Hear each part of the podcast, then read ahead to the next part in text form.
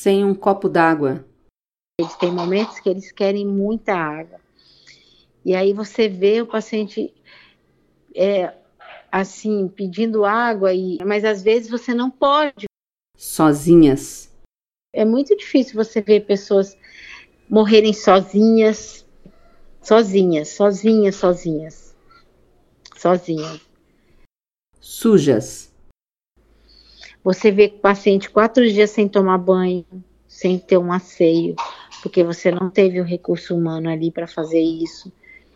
Esta edição especial do TixaCast vai te trazer, pela voz da doutora Iudéia Galvão da Silva, um pouco da situação caótica e trágica do sistema de saúde do Amazonas.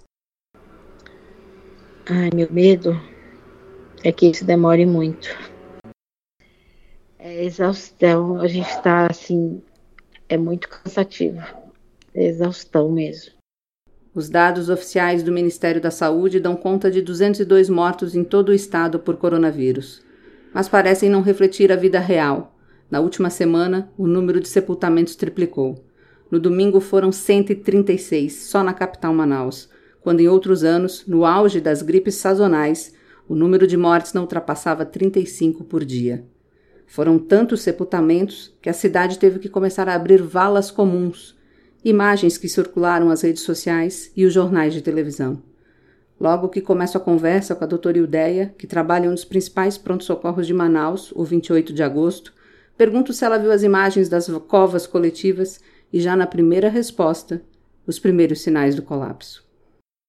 É uma imagem bem assim, não sei se nem tocante, né? Acho que é, é meio que trágica, mas ela reflete realmente o nosso dia a dia. Tem sido bem, bem, bem, bem difícil mesmo. Não se sabe ao certo qual o tamanho da subnotificação em todo o país, em especial no Amazonas.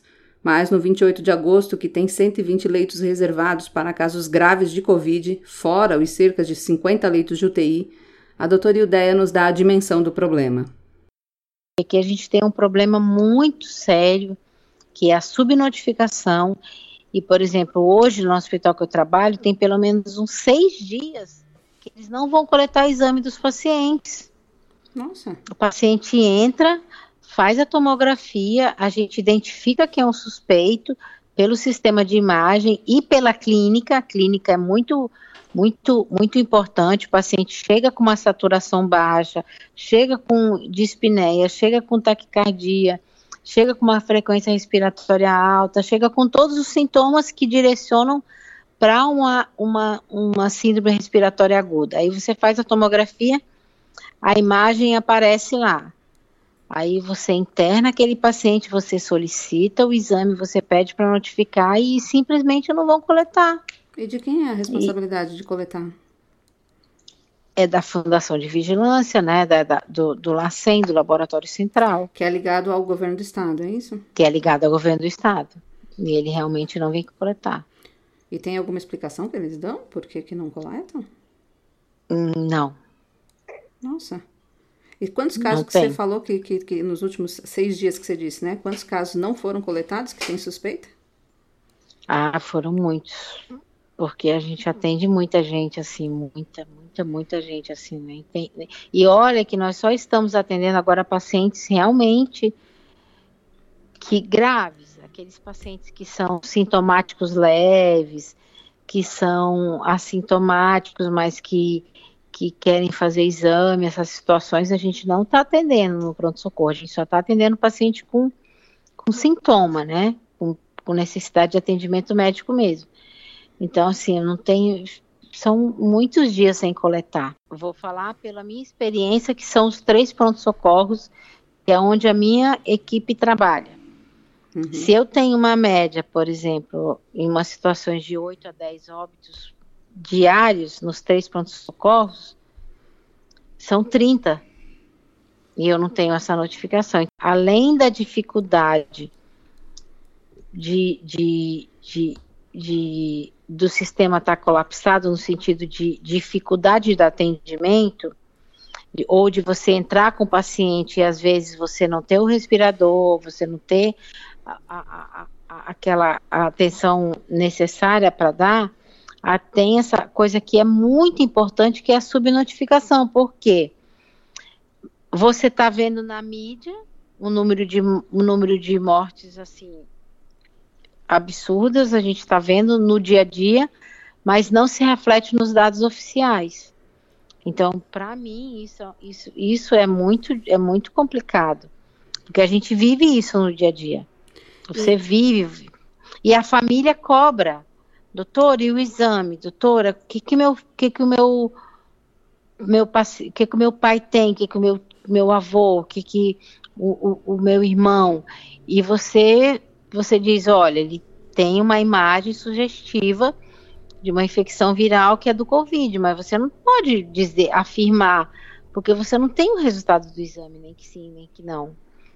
Então, é, é, é, é, e todo e a maioria cobra. Eles cobram por quê? Querem saber e entender o que, que aconteceu com aquele familiar.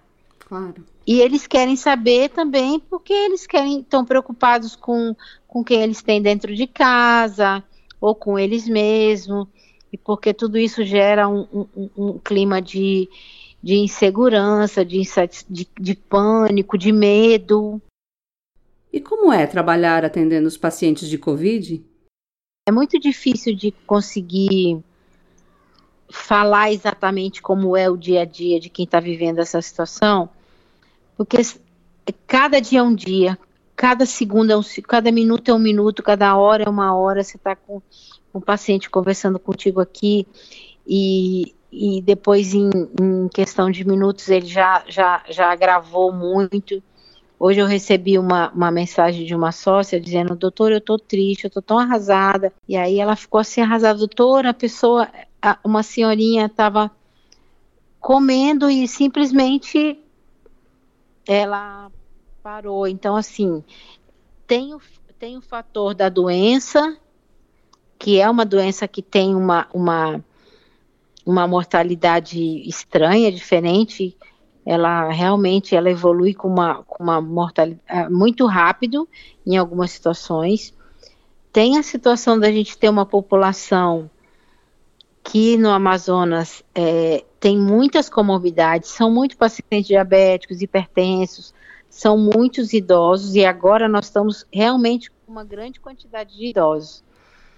E tem a situação da gente ter um sistema de saúde despreparado, muito despreparado, muito aquém.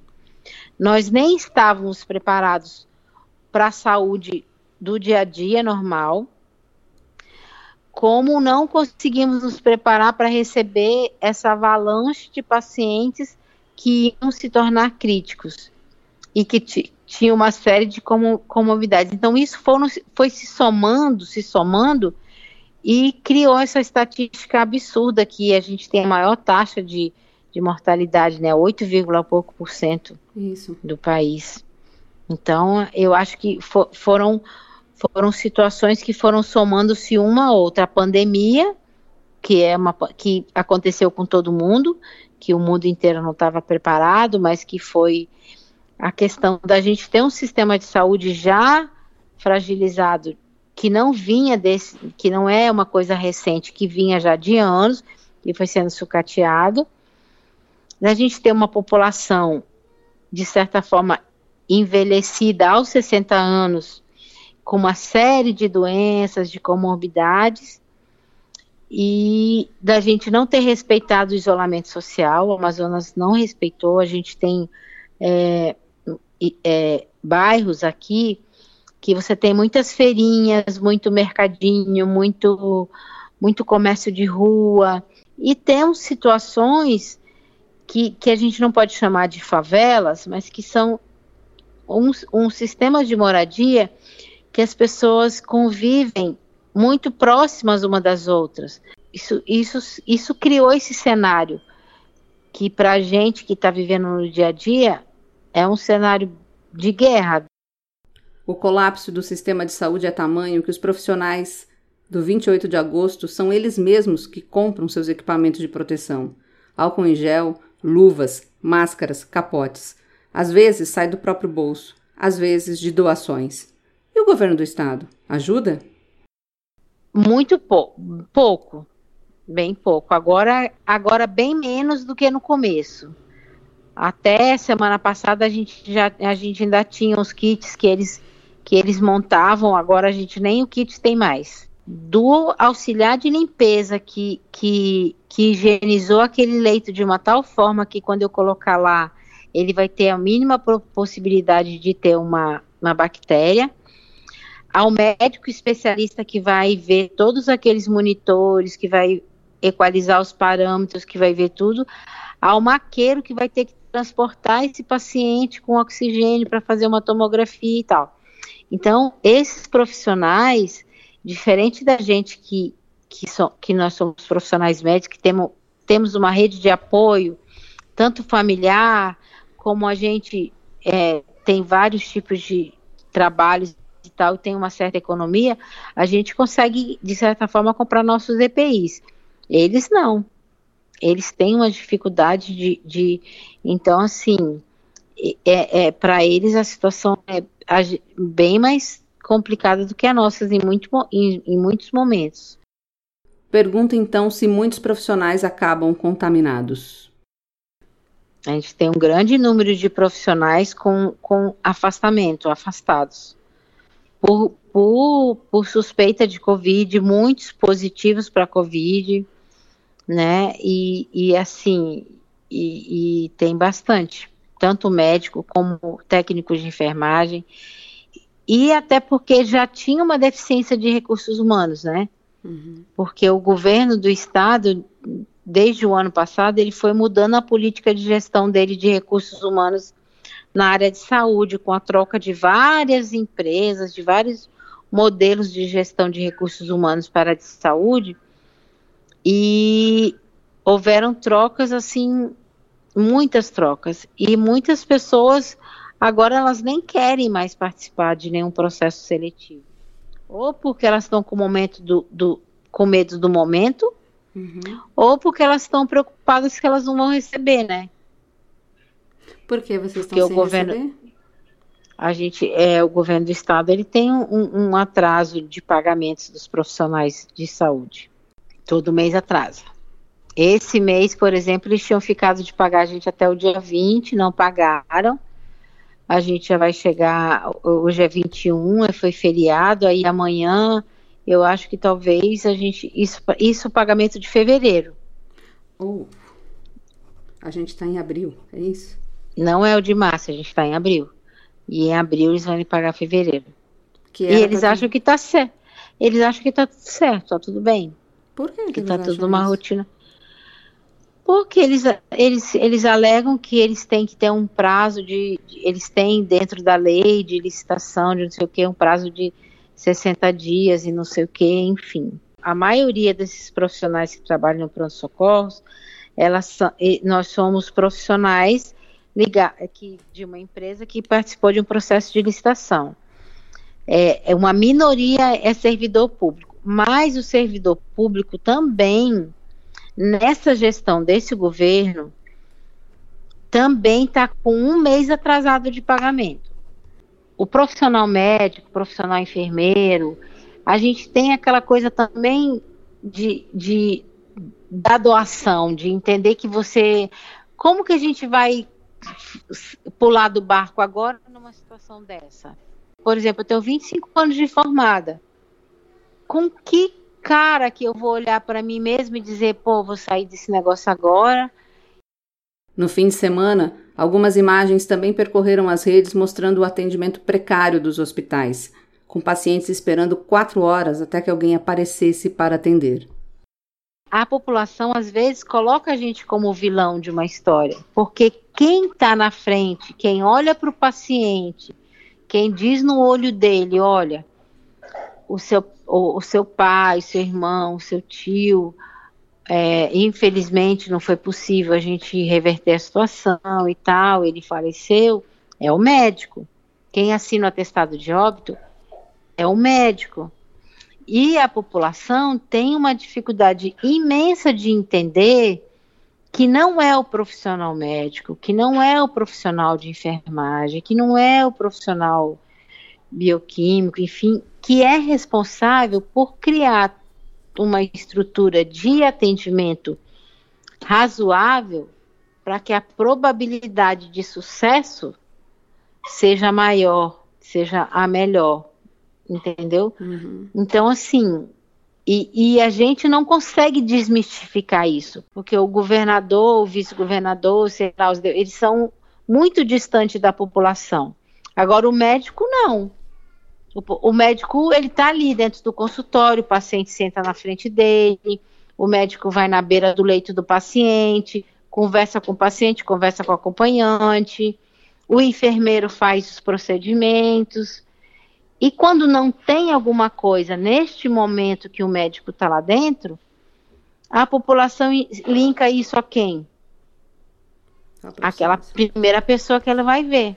Ele nunca vai conseguir entender que a limitação é, é, de, um, de todo de um sistema, entendeu? E você está trabalhando então, quantas horas por dia? Ah, normalmente a gente está trabalhando 12 horas todos os dias e às vezes eu tenho que trabalhar 18 horas, 20 horas. Em tempos normais eu trabalho é, umas 6, 8 horas por dia e alguns dias eu trabalho 12 horas. Médica há 25 anos, lidando todo esse tempo com a vida e a morte, pergunto se é diferente agora. A gente compreende que isso é um desfecho natural de muitas doenças e às vezes até da velhice de, de um paciente. Agora, lidar com a morte na velocidade e na proporção que está acontecendo e lidar com a morte, com a deficiência de uma, algumas situações, você se deparar com situações de pacientes relativamente jovens que poderiam evoluir com resgate da situação, mas que eles não evoluem por uma deficiência de um sistema de saúde, por uma ausência de um ventilador, por uma dificuldade de uma ou outra situação de recursos humanos que, que ficou a desejar, é, é, mais complicado. Também a gente tem que não imputar isso só ao sistema de saúde. Tem famílias e tem situações que, elas simples, que eles simplesmente abandonam aqueles pacientes lá, aqueles idosos, pra, e esquecem ele lá, como se fosse para, ó, tá aqui, para, fica aí, cuida que é teu.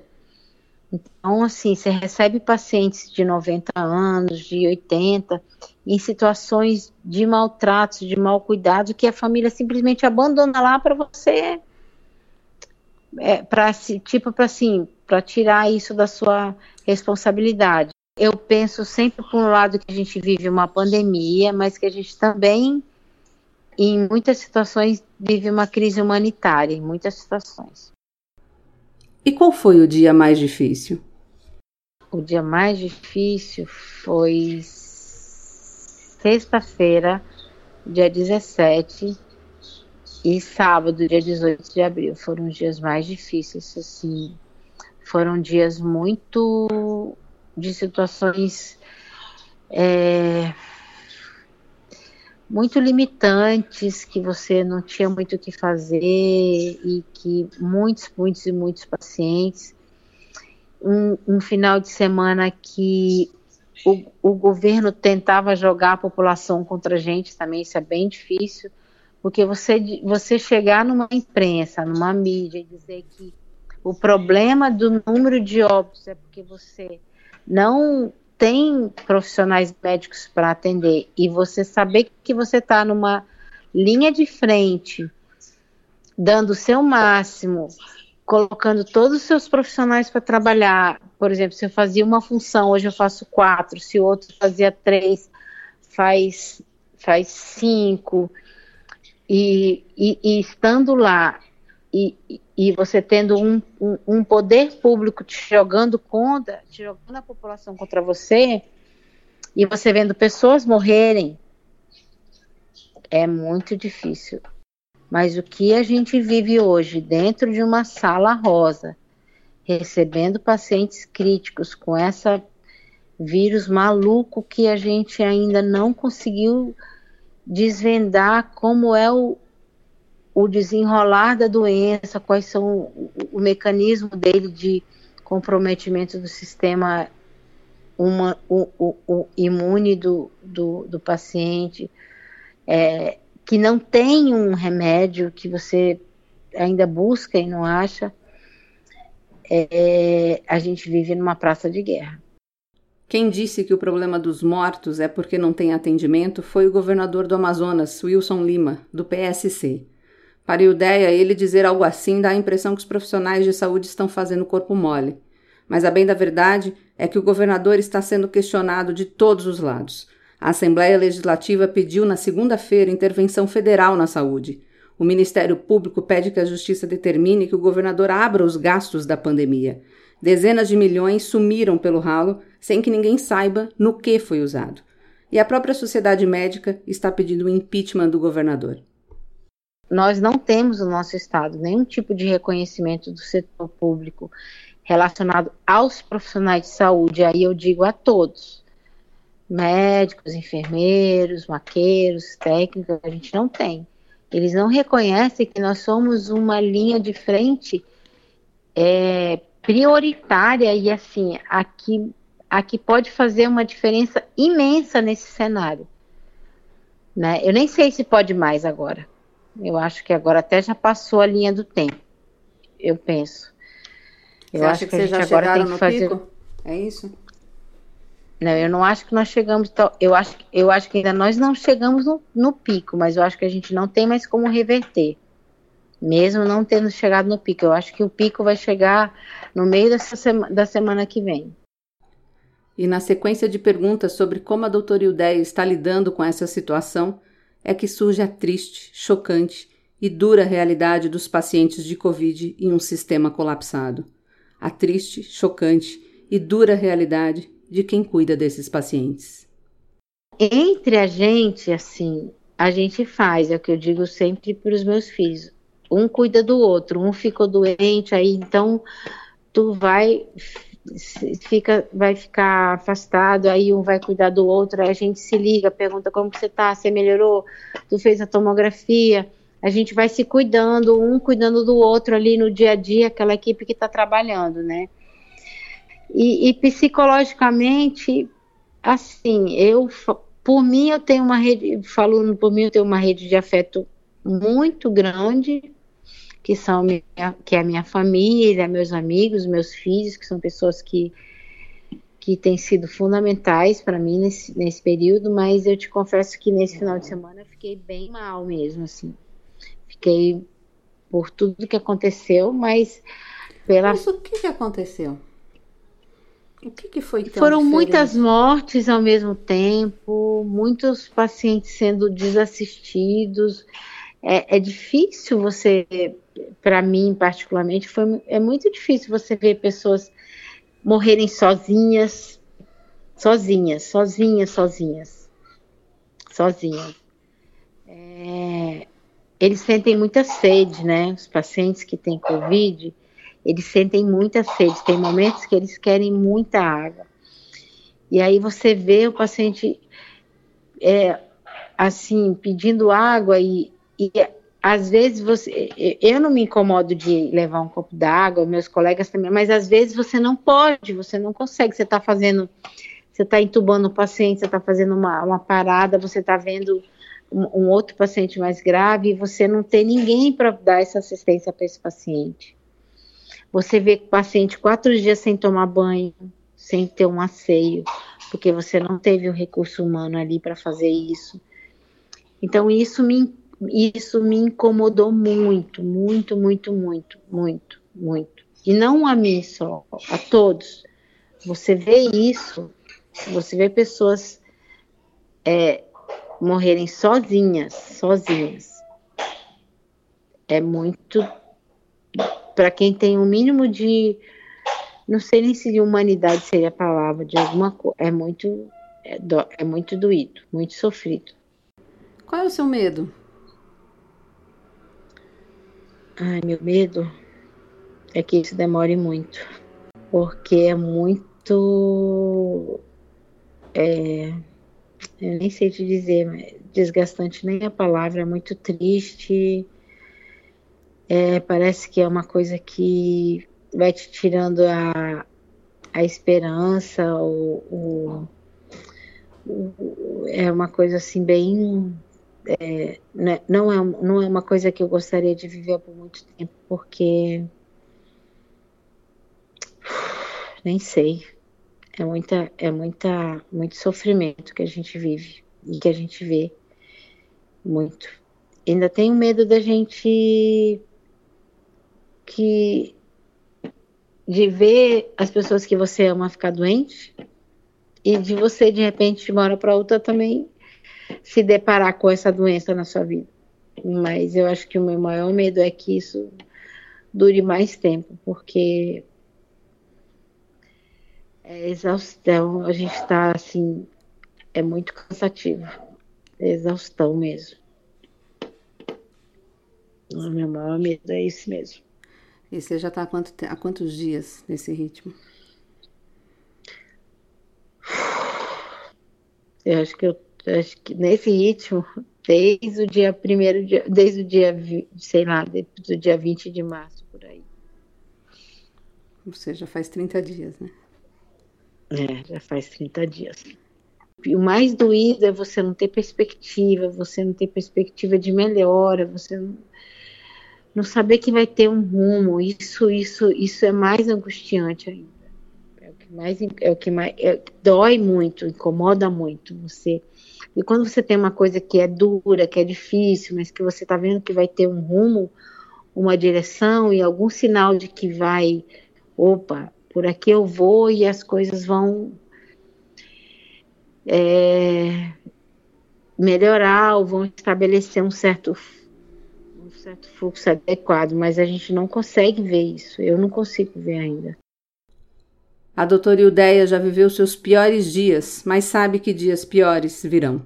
No 28 de agosto, ainda não tiveram que recusar pacientes, mas é questão de horas para não ter mais lugar. Faça então a última pergunta.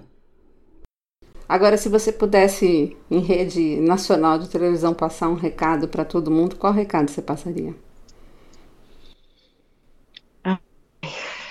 fiquem em casa.